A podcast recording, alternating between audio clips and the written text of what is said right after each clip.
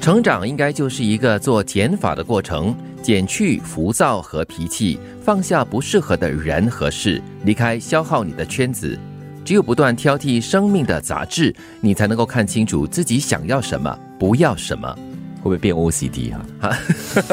这是一种精神洁癖哦。对，哎，但是我喜欢他这么写，不断挑剔，感觉上好像很负面。但是我们要挑剔的什么呢？生活中的杂质，让我们哈呃分心、烦恼，或者是感到压力的一些琐琐碎碎的不重要的事。对，放下一些呃不适合的人和事也是非常重要的一个动作哈。对，因为他们会消耗你的能量。对，我们说这种圈子哈，以前年轻的时候，可能你还需要社交啦，需要朋友。对。对对对，但是当我们来到了你的生命的另外一个阶段的时候，能量首先已经不多了哈，你需要储备更多的能量做其他重要的事。应付某某某，对是 是是，要省着点用哈。包括了一些应酬啊，或者是朋友之间，因为我朋友我们也分近书嘛，嗯，所以面对亲近的朋友，你真的是无压力的，不需要任何的费力。这样子的社交活动，我我反而觉得比较自在一点。说的是我们越来越成熟之后呢，其实你内在会有一种自信，你更加有信心说 OK。我没有这个也还好，哎，我没有那个也 OK。对，我觉得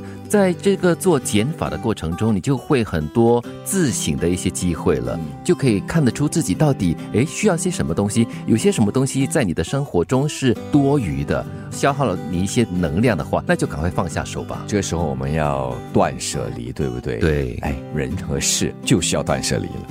弱者易怒如虎，强者平静如水。脾气人人都有，拿出来是本能，压下去是本事。情绪就像心魔，你不控制它，它便吞噬你。一个人情绪稳定的背后，是实力也是格局。简单的事不争吵，复杂的事不烦恼。发火时不讲话，生气时不抉择。嗯，因为呢，在那样的状态底下呢，其实你是没有办法冷静思考的。对这段话讲的这个关于脾气的东西，非常的真实，也是常常会发生在我们的生活中的。嗯，我觉得年纪越大，越要。对自己的情绪敏感，嗯，就是很细的，可能还要去把它分解开来。哎，我这个气来了，怎么来？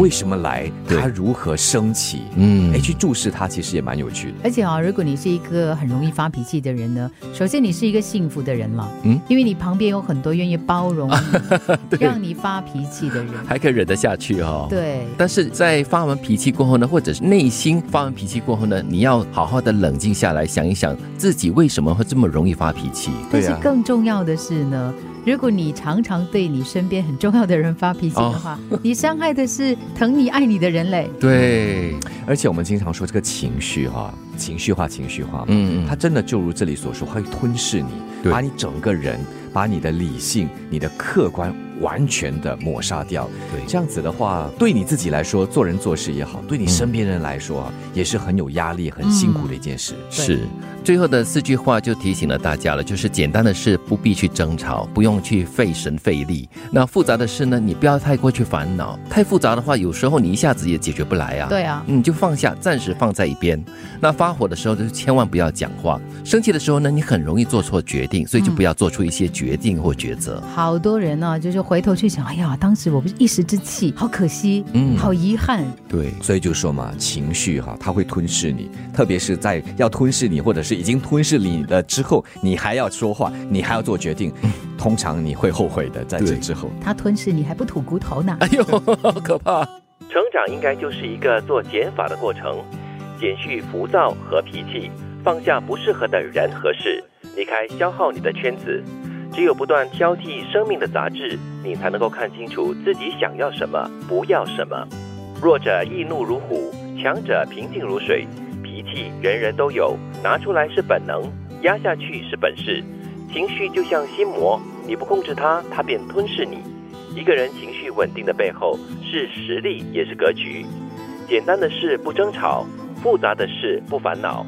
发火时不讲话，生气时不抉择。